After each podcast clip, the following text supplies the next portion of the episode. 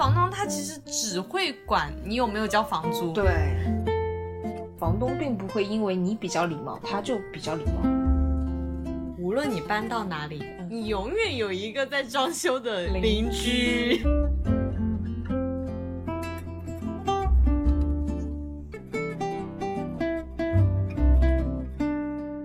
Hello，大家好，欢迎收听今天的有间职场，我是一直都一个人租房子的一万。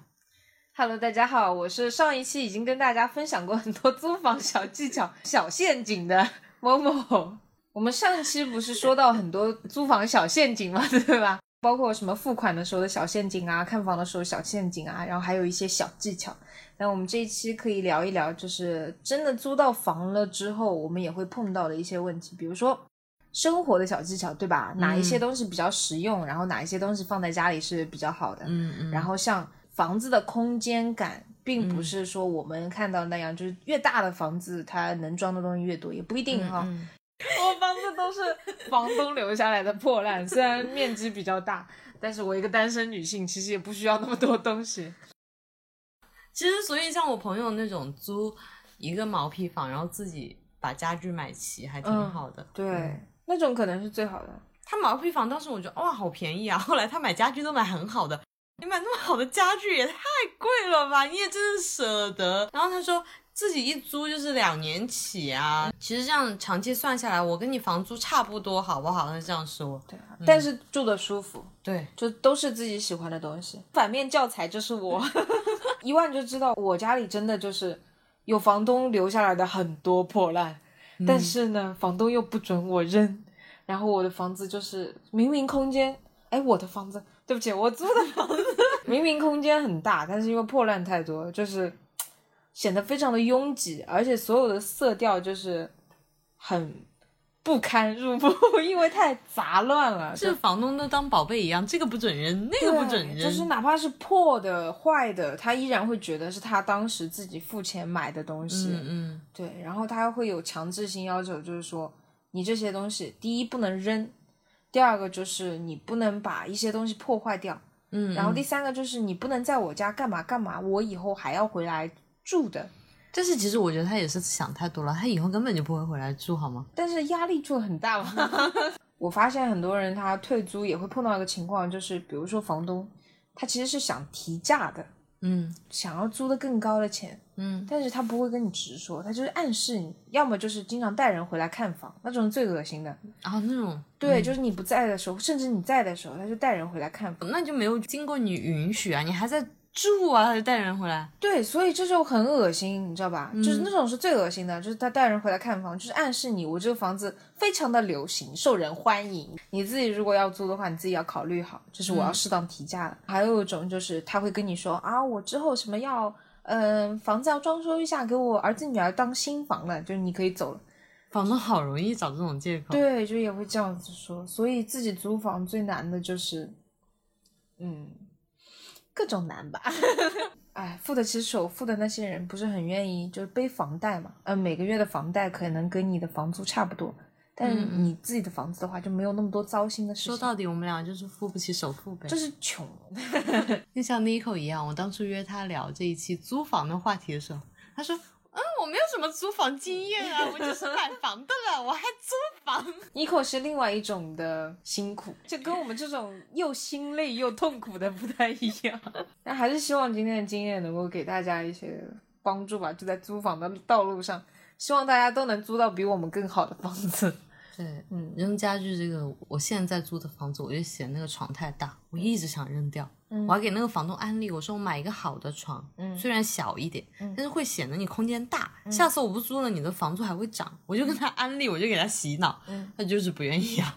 我第一次听到，就是有人还会嫌床太大，没有一个人租确实会小的房间来说，对吧？嗯是的，我也是，我嫌我的桌子太大。我就想扔。哎，我一个人住，我要什么老板桌？我 我就没有，以后你是 Momo Studio，Welcome to，太可怕了。我给大家分享一下，我现在住的地方就是房间也不大，但是我有一个老板桌，巨大的老板桌，还有一个双开门的冰箱，里面放着我非常少的速冻食品。就是那种加班夜归人永远会吃的。。对，然后他的卧室有一个跑步机，我拥有大家想象不到的快乐 关键是那跑步机还不准扔。啊！对，也不准扔。其实我有跑过，有跑过，然后被楼下敲门了，然后我就不敢跑了，就算了算了算了，还是在瑜伽垫上跳跳绳好了。哦，他的房间里面还有一个盆栽栽，而且盆栽是那种有钱人的那种大盆栽，不是我们那种养养多肉的那种。我真的就差一个那种室内水族馆，所有东西都非常的残破。就你们懂的嘛？就房东出租房里面就会买那种牌子不是很好，就可能比较便宜，但是又大，就是很大的那种大件的东西。的整个房子就是很大的空间就会被这种东西占满。嗯。当初我们家买第二套房子的时候，就想租第一套房子租出去，嗯因为空了三四年，然后我爸说：“哎，干脆租出去吧。”嗯就有几个人来看房子，然后我爸就挑了一个就是打扮的干干净净的一个中年妇女，嗯就想要租给她，而且有了解过她的职业，她的职业就是在菜市场卖菜。我爸也没有说歧视别人职业，就还是租给她了。嗯然后不到半年，嗯我们家那个房子里面的家具，虽然我们的家具不是新的，但是我们一直都是自己自用的嘛，都是那种就还不错的。对，就是保养的挺好的。嗯然后那个沙发、茶几给你搞得脏乱差，对整个冰箱，它冰箱里面居然还冻皮带，就是绑在腰上的皮带。皮带 嘛，我听成皮蛋，我想说皮蛋，嗯，我也有，我难道被 diss 了？我说皮带嘛，然 后最搞笑，我们在冷冻室找到他一双皮鞋。后来我爸就说，他们是一家农村人都住这里，然后有两个小孩儿，然后还有那个老奶奶，还有那个中年妇女，还有那个中年妇女的老公，嗯就很多人就住我们家，真的三室一厅嘛。嗯，我就觉得。啊，你租房子可以，你好歹就是爱惜一下吧，就整的特别那个。但是这个事情其实很普遍，后来我爸就没有租给他们，就强制要他们退了，很不值，就是赚他们几千块钱，破坏了我们自己本来爱惜的东西。然后我爸就说，我们为什么要当房东？就是其实当房东没有那么的爽。对，我觉得也有可能是因为我们本来就穷，我们只有一套房子出租，不像人家有一栋楼出租。还是不要当房东了，自己的房子自己爱惜，就不要随随便便租给别人。就真的你需要找准那种对象。对对对，这个时候我就要安利一下，就是都市那种打工的单身女性了。我一直认为我们两个是超好的理想中的好房客。但是你是因为个人素质比较高，我单纯是因为胆子小。我被房东警告了之后，我就会很担心自己把某些地方，比如说弄脏了、弄乱了或者弄坏了。嗯所以我在租的时候就极其小心，嗯主要是怕赔，我怕他要求我要赔给他，所以我就做的很小心嘛。就比如说我来的时候怎么样，我走的时候一定是更好的，就不可能更差。但我仔细想过这个问题，就是很亏，你知道吗？嗯嗯比如说我们同样是房客好了。嗯你是一个比较好的房客，有些房东可能会觉得你这个人蛮好的，他会更愿意租给你。嗯但是有一些房东就会觉得你这个人好欺负，房东并不会因为你比较礼貌，他就比较礼貌，也要看个人运气。你有没有发现？嗯对吧？他是什么性格，他就是怎么性格展现给你。啊，我一直以为是这样的。我知道我的房东偶尔会再多收我水电，但是我从来不跟他计较。嗯我觉得只要我按时交房费，嗯你平时不要来打扰我。我的灯坏了，你给我换好。嗯然后我们就这样相安无事的相处，嗯我觉得很好了。我就是一个好房客，就是我不理你，你也不要理我，我按时交房租，对啊，我不拖欠。对啊，但你刚才也说了，就是即使你按时交房租，即使你没有任何的事情要求他，他一样多收你水电。就是有些房东他会比较珍惜自己遇到的好房客，有些房东他会觉得你是软柿子，就会拿捏你。比如说这里要多收你一点钱，那里要多收你一点钱，然后有些时候还要提个房价什么的，所以这得看个人。我问过一次，我说：“哎、这个月电费怎么那么贵？”然后他就说：“哦，他说是对的啊。”然后后面下个月我就感觉他就没有多收我那么多了，就可能上个月他多收了我七八十，然后这个月就可能多收我三四十。嗯，这个水电费其实还蛮明显的。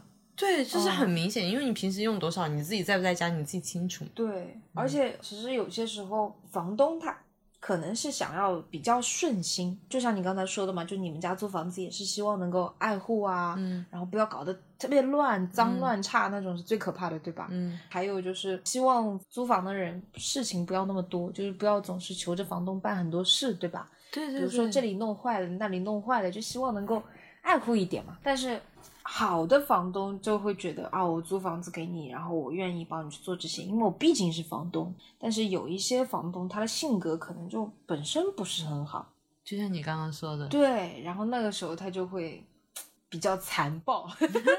虽然我刚才夸了自己一通啊，但是我也是属于你这样，就是不太会去麻烦房东，有什么事情都自己干。那我的房东就是会奇奇怪怪的。我租的房子是上下两层都是他们的嘛，一看就是大房东啊。楼下的那一层呢是一户人家，已经租了很久了。嗯我呢是上面一层新租的，嗯我和楼下是一体的那个水电嘛。嗯，他要求我去跟楼下收水电费，然后我直接打给房东。我当时就感觉这么大的重任不应该落在我身上吧？整的你好像是二房东一样。对，但是因为他会觉得好跟我好说话，嗯跟我就会觉得，哎，你一个小姑娘，你任我拿捏嘛。但是他要跟楼下的那种叔叔阿姨去吵的话，嗯就很难吵。其实跟职场的那个规则是一样的，嗯有些时候你是好说话的人，但是别人不一定会珍惜你这一点，他反而会利用你这一点达到他自己的利益。唉，希望大家能够不露声色的，对吧？然后维护好自己的利益。然后有些时候，比如说别人太为难你的时候，也要勇敢说不嘛。然后我也是勇敢的跟房东说了不，我不愿意去收这个水电。房东说不行，你必须去。然后我就去了，你去了吗？最后我抗争过，太软弱了吧？但不，我抗争过，就是用了一些小小的技巧嘛，就比如说水电收的时候，要么比较晚，要么就是收水电的时候遇到了一些麻烦事了之后，我就拉了个群。很好笑的就是楼下的那一户人家刚好算钱算错了，嗯，但是人家可能不是故意的，但人家算钱就是算错了。他们一直以为我用的电是他们用的电，我用的水是他们用的水，嗯，所以他们一直交的非常少。但是你交的非常多，对他怎么可能动动脑筋都对不是啊？觉得我一个单身女性怎么可能比你们一家人用的都多，对吧？你没有问问过吗？我问啊，所以我才会跟他们说说，哎，你这个好像交的有点问题。嗯然后这个房东才醒悟过来，因为他意识到自己的利益可能被侵占了，因为以前的时候可能下面的人就交的很少，嗯然后那个时候他才会自己去管这件事情。所以当你和别人洽谈的时候，其实他不会为了你的利益去抗争的，他还会压榨你的利益。那这个时候你只能提醒他说，哎，你的利益马上要受侵犯了。说的有点太高大上了，说穿了就是自己没本事，不会拒绝，所以就把烂摊子丢给房东自己了。大家要勇于把烂摊子丢给房东自己哦。哦，那其实我的房东人还挺好的。嗯我为什么觉得他是一个好房东？就是嗯我住的是顶楼，我们顶楼有三户人家，隔壁房间住的是一个小学妹跟她男朋友，嗯。然后我们三个人对面呢住着一户人家，也是一户人家。嗯。我平时就是不会跟邻居打招呼那种，但是嗯我的那个小学妹就会经常碰见对面那个中年妇女，嗯。然后他们就会发生一些小摩擦，尤其是生活上的习惯，比如说那个中年妇女无时无刻不开着门，然后再打电话啊之类的，嗯然后他们就发生矛盾，就吵啊，而且吵了很多次。嗯然后我有一次就是维护我的那个小学妹，我就说，因为她男朋友平时住宿舍嘛，嗯我说人家一个小女生在这里，有时候可能学习，你们可能过十点之后就小声一点吧。嗯 然后那个大妈就倚老卖老，嗯然后说：“我这么大年纪了，你们两个一点都不尊重我。” 吵得很厉害，半夜三更，我就哇，我在这里住这么久，我不想就是让人家知道就是这里就这一个人。结果那个大妈就打电话去房东那里告状，说我跟那个学妹两个人联起伙来欺负她，嗯开个扩音嘛。嗯房东就说：“好好，我知道，我会说他们两个的。然后这件事情先过去，你们先休息。”嗯，然后我们等了很久，房东没有来找我们。房东才不会。管呢，房东才不会管，又不是跟房租有关系。房东他其实只会管你有没有交房租。。对，又有几次，他们两个人又吵架，但是我没有管，因为我不在，嗯不知道事情的原委，但是就是生活习惯那种小摩擦。嗯然后那个大妈就是一遇到事情，她就打电话给那个房东，嗯哇，谁想租房子给他？稍微有一点事情就打电话，烦不烦啊？我又不是居委会，我又不是法院，天天来断公道。后面我觉得可能是房东忍无可忍了，嗯最终他就发了个朋友圈，嗯他说：“叉叉公寓的住户，嗯你们好，非常开心大家能入住我这栋公寓，希望大家在十点半以后嗯都不要在走廊大声喧哗。嗯他就发了一条这样的朋友圈，嗯，我就觉得他处理的已经够好，他并没有找我们每个人私自谈话。对啊。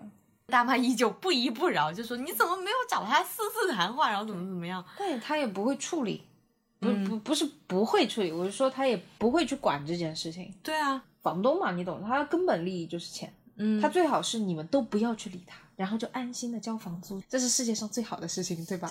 然后如果你们能把家搞得干干净净的，就是更美了，那我就更开心了。哦，我有一个朋友，他也是跟别人合租两室一厅，嗯。他就也是跟隔壁房间的人发生矛盾，嗯。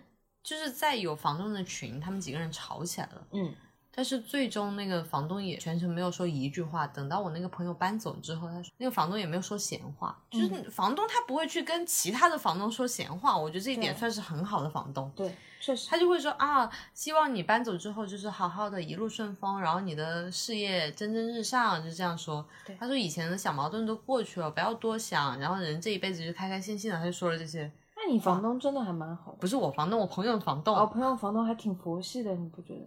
还挺好的。是一个老爷爷，嗯，嗯，我就觉得挺好的。这样的房东就算好房东啊。就感觉看开了，小摩擦什么看开。我很讨厌我上一个房东，嗯他们房东之间会互相八卦的，哪一间房间住来什么人，然后那个人什么职业，然后是干嘛的，嗯，这个还蛮可怕的，就是你的隐私什么的都会被嗯发现啊。我就一个人住，我就很烦，所以我隔了不久之后我就搬走了，因为我不想他这样八卦，因为一传十，十传百，谁都知道有一个单身女性住在这里面，万一呢？万一我淘宝给个差评，人家找上门来怎么办呢 对？啊，万一呢？这个还蛮可怕的。嗯其实这个有个比较那个的办法，就是比如说你那个大妈，嗯，她如果叫我那个大妈，对面那个大妈，你对面那个大妈，如果她叫嚣着说，如果他们再这样的话，我真的要搬走了，就这样叫嚣，可能部分房东会被威胁到，房租什么的又要空缺，怎么怎么样嘛，他可能还会担心一下。但你但凡是没有表达想要转租的意愿的话，他一般不会管。没有那个大妈叫嚣了。叫嚣了吗？叫嚣也不管嘛。那我深圳几套房子的喂，我随时都可以搬走的喂。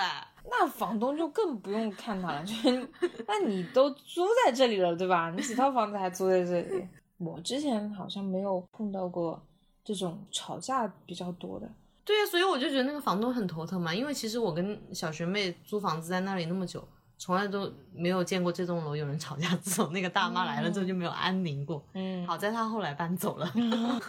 那确实是好在整个楼层的声音分贝小了很多。对，然后我有碰到过那种也是合租嘛，嗯，把公共空间当私人空间的。对啊，那个大妈就是啊，对所以她才会跟我学妹但有矛盾。你说的那个方式是用言语，嗯。我说的那个方式是用肢体，就是比如说鄙人不幸嗯 看到过某些男生嗯，从浴室里面出来，穿着大裤衩儿，对，嗯就是明明大家都是合租的，对吧？然后我自己呢又不小心开了个房门，想要出去拿一杯水，立刻关上房门，我的房门发出来吱嘎一声，想必那个男生也是听到了，所以我从此之后就再也不踏入公共空间。会碰到，就比如说你是女生，然后别人是男生，然后他们使用公共空间的时候就不会考虑到那么多，对吧？嗯嗯那这个时候就很可怕了。哎，我们住的不是顶楼吗？嗯我们三户人家，然后有一个公用的天台，那天台晒衣服的，嗯，那大妈在天台种满了菜，晚上还在那儿摆一个茶几，然后一家人在那儿乘凉，就是他们家的后院。嗯所以你去晾衣服的时候就很尴尬，整的好像这个公共区是他们家的一样，你又不好意思。以我的性格，嗯，那我如果很生气的情况下，我可能半夜会上去偷菜，我不吃，我把你的菜偷偷偷剪掉啊！你嘴好坏哦，你这个嘴炮啦，嘴炮啦！真的碰到这种情况，我可能就会赖在自己的房间不出来了，太可怕了，我没有办法面对中国大妈，中国大妈是杀对对对，杀伤力最大的民族他们永远有他们自己的理由。给所有的中国大妈听众道歉，我只是说，就是在人生道理方面，这些大妈们显然比我们的道理要充足很多，他们讲话也会比我们有底气的多。嗯我们就是又年轻又不懂事又天真，嗯所以在很多地方就没有办法理直气壮的说出自己的理由是什么。嗯，哎，说到这个，所以我就是有时候租房子，我会看看周边的环境。嗯有一段时间我去那个通州，就是北京往北边走，嗯，我去看房子，很多打工的。当然，我也不是歧视打工的，毕竟我也是来，打工的。大家都是打工的，但是很多底层打工的时候，我就不愿意租那个小区了，太杂乱了人。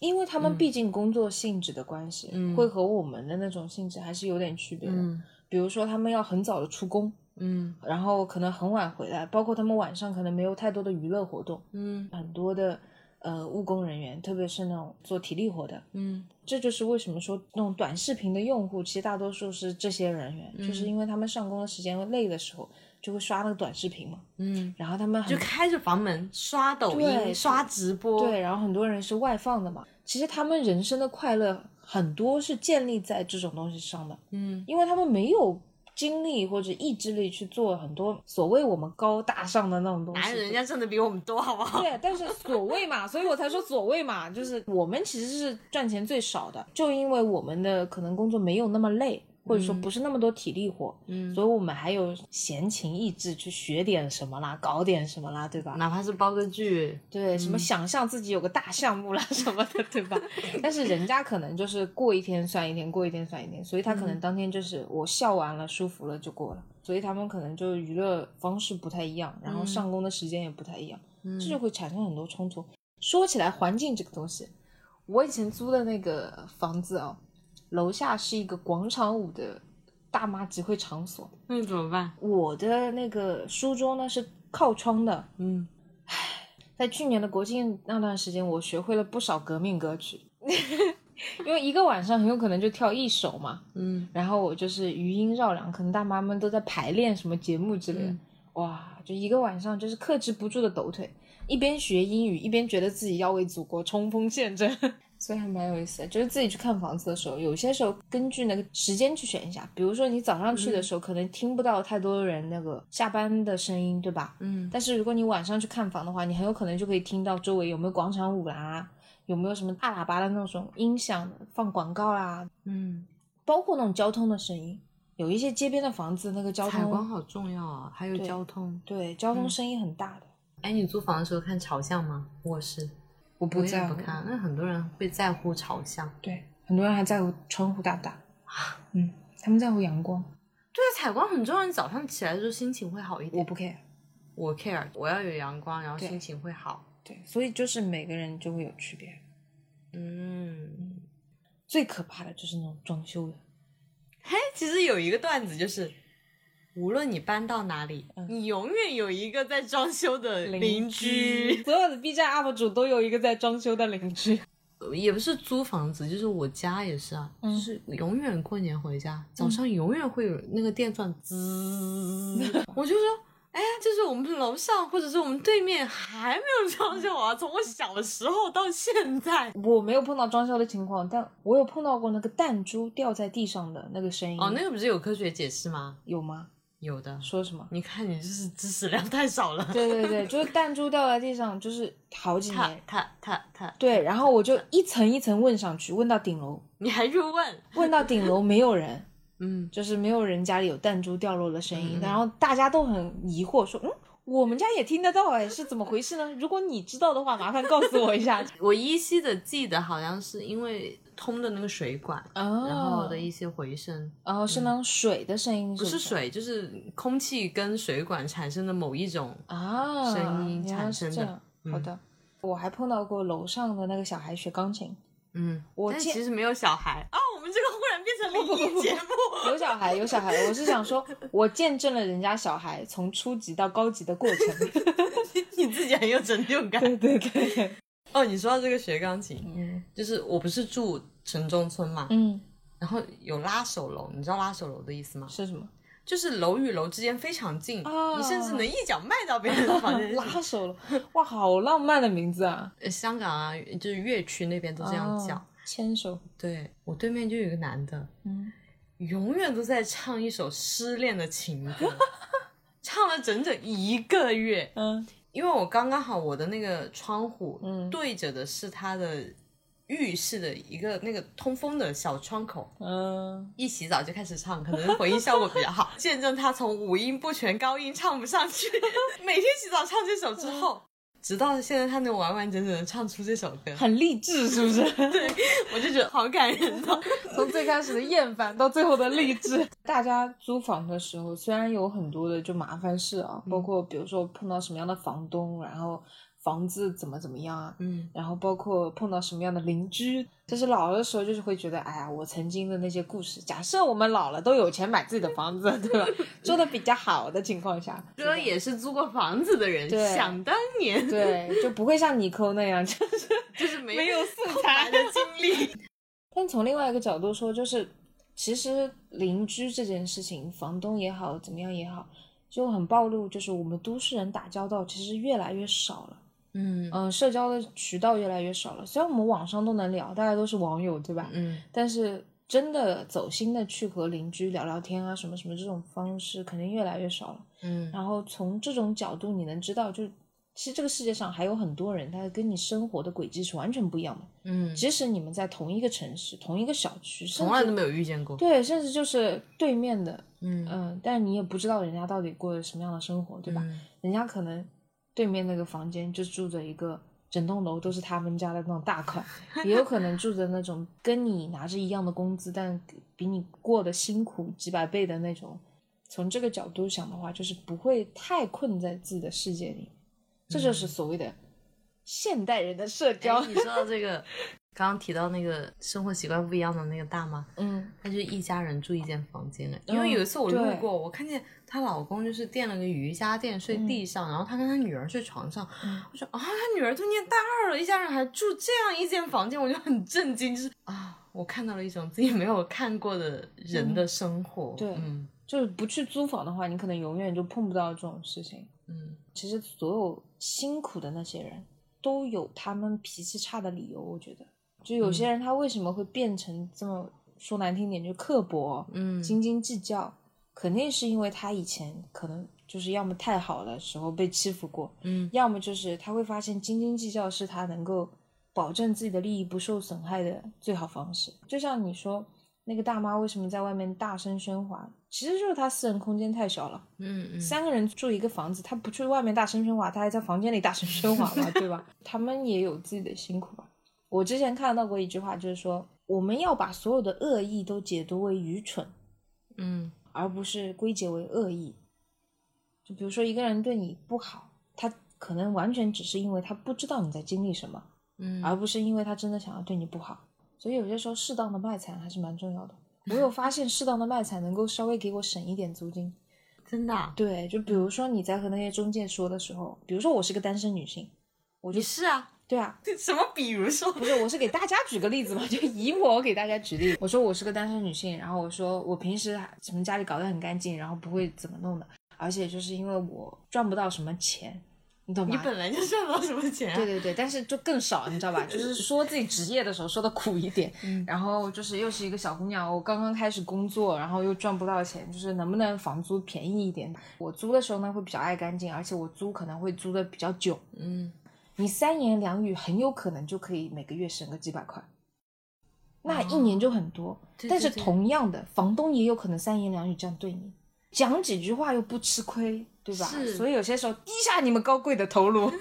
就是要那种砍价的功力嘛。有时候觉得自己，对，就砍不到就算了，但你讲几句话，反正又不吃亏，嗯对吧？嗯嗯千万不要担心说，好像讲几句话，万一讲砸了怎么怎么样，对吧？嗯嗯嗯。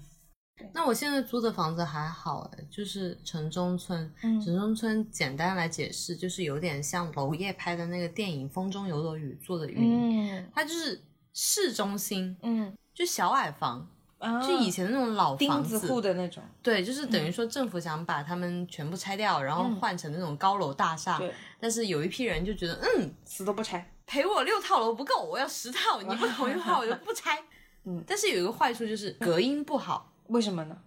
很多他就是为了换到更多的房子，他就自己垒上去，垒很高。这些人为了钉子户的意志，嗯自己开始装一些东西，对吧？然后甚至说加盖那个房子，对对对，哦他就会把它加盖的很高。我原来只有一套房，我可以换六套房，但是嗯不，我要垒三层，我要换十八套房子。哦，我懂了，对对对懂了。嗯，就是这样，就拉锯战就开始了。但嗯是他们这样房租就会很便宜，就比如说你可能四千块你才能在市中心租一个正常的小区房，但是你住城中村可能两千块你就能租到了。啊，嗯，但是只是说你的水电网什么的就会受影响所以我刚跟你说他会乱收我呀，啊就甚至会多收啊。我有个朋友也是租的城中村，房租便宜到难以想象，嗯但是他每一个月电费都是一千打头，嗯，甚至有一个月他交了差不多两千来块吧。所以说，如果房东太过分的话，真的还不如去租那种正儿八经的小区房。对，他又不是机器人，是每天要充电吗？就算他每天要充电，他怎么可能那么贵呢？哦，我懂了，所以它就是水电网不是按照国家规定的来的。按照他心情来。哦，难怪，所以你也没有办法去查看电表啊什么的。对我也没有办法跟他扯。对，就是他说什么是是什么。嗯，嗯，租房租到现在啊，大多数房子还是市场价。精装修的和老小区啊，最大的区别在于他们水电费。你们上期可能就讲过了，就是水电费的价格差很多。嗯就它虽然可能会高那么一点点，或者低那么一点点，但大多数的都是市场价。嗯就你是什么样的房子，就大概就是什么价，真的不存在租到那种房子特别好、租金特别低的，而且还可以长期住的，太难了。疫情期间会有一些特别便宜的房子，嗯。贼好，中介也会跟你说，比如说你问他这个租金真的两千块钱一个月吗？比如说市中心哦，黄金地段哦，超好的装修，超好的房子哦，嗯，真的两千块钱一个月吗？他就跟你说，对呀、没错，两千块，但是他没跟你说的就是两千块你只能租一个月，啊，是疫情对，是疫，情的那一个月，然后而且甚至最可笑的就是人家还没有搬，嗯可能就是以前租的那个人，他疫情，比如说他在武汉，他回不来了，嗯那他这个月房租不照交吗？嗯然后他就不舍得交嘛，他就托中介说你能不能帮我这个月转租，嗯然后就所谓打着拎包入住的名号，你知道吗？贼可怕，然后又很便宜，嗯但是也会有人租，因为也会有疫情期间找工作的那些人。太搞笑了。，对，就是什么市场就会有什么样的东西，嗯还蛮好笑。那我们这一期聊了什么样的房东算好房东，什么样的房客算好房客。哎，对，大家可以自我审视一番，哪怕是我们听友朋友里面有自己把自己的房子二手转租出去的，或者是需要找室友的，或者是像我们两个人一样自己单独租房子的，嗯，可以好好生活。你看，我们职场人平时生活当中，除了日常在公司以外，就是租房子了嘛。什么是好房东？什么是好房客？其实没有所谓的坏房东和坏房客，只是相对于来说，你有了比较之后，你才会觉得，哎，什么样的房东相对于来说没有那么适配你，什么样的房客没有那么适配房东。我们的经验最后总结是不是就是说，有钱还是自己独立租房算了？对，有钱买房啊，谁独立租房啊？也是也是，这个时候我们又不得不怀念一下 Nico 大佬。对啊，租房真的是聊不完。话虽然这么说，就是大家其实都想自己一个人住，对吧？我们成年人出来闯荡，不就是为了独立一个人住嘛？但是按照我们现在的工资水平和我们的住房水平，其实大家都是合租的。那这个时候就不得不提到一个点，就是室友的问题。室友的问题又可以聊一期。嗯，我加了那种租房的群嘛，我看见就有人说，真的男生好难找人合租啊什么的，还有人说什么我一定要找女生合租，但是女生呢就一定要要求室友也是女生，男生为什么难找合租啊？我一直以为男生比较好哎。因为他会觉得男生很麻烦，他想得美。他就是觉得女生稍微爱干净一点。嗯，不过要这么说，就是女生当中也有邋遢的，对，所以其实不是什么性别之分，真的就是，性格啦。他就说其实男生会对女生忍让一点嘛。嗯，不过他合租之后，他就说再也不想合租了，除非对方是女性。然后说还好你是一个 gay，不然的话真的可能很难找到女室友。用得着性取向，至于吗？大可不必吧。我前段时间发布那个合租需求，就写的是，嗯，没有性别要求，当然你是 gay 是最好的。哇，那这个话题我觉得又可以开一期，就是关于 gay 蜜这件事情。很多人好像都在向往有一个 gay 蜜，因为觉得他们很直接，然后又可以给出男生视角的建议和女生视角的建议。但是对我亲身经历来说，我真的觉得 gay 蜜是一个世界上最可怕的动物，好吗？他们哪里是直接，他们是伤人。我就还好，因为我身边几乎都是 gay，所以我就对 gay 的印象就非常的好。我们下期就聊室友吧，室友是不分性别的，先在这里声明一下，室友是各种性别都有，什么叫不分呀？哦，对，分还是要分室友的好吗？是分性格的，不是分性别的，应该这样说，没错吧？嗯，那我们这一期就到这里了，我是一直都一个人租房子的一万，我是现在尝到了一个人租房的好处的某某。我们下期再见，拜拜。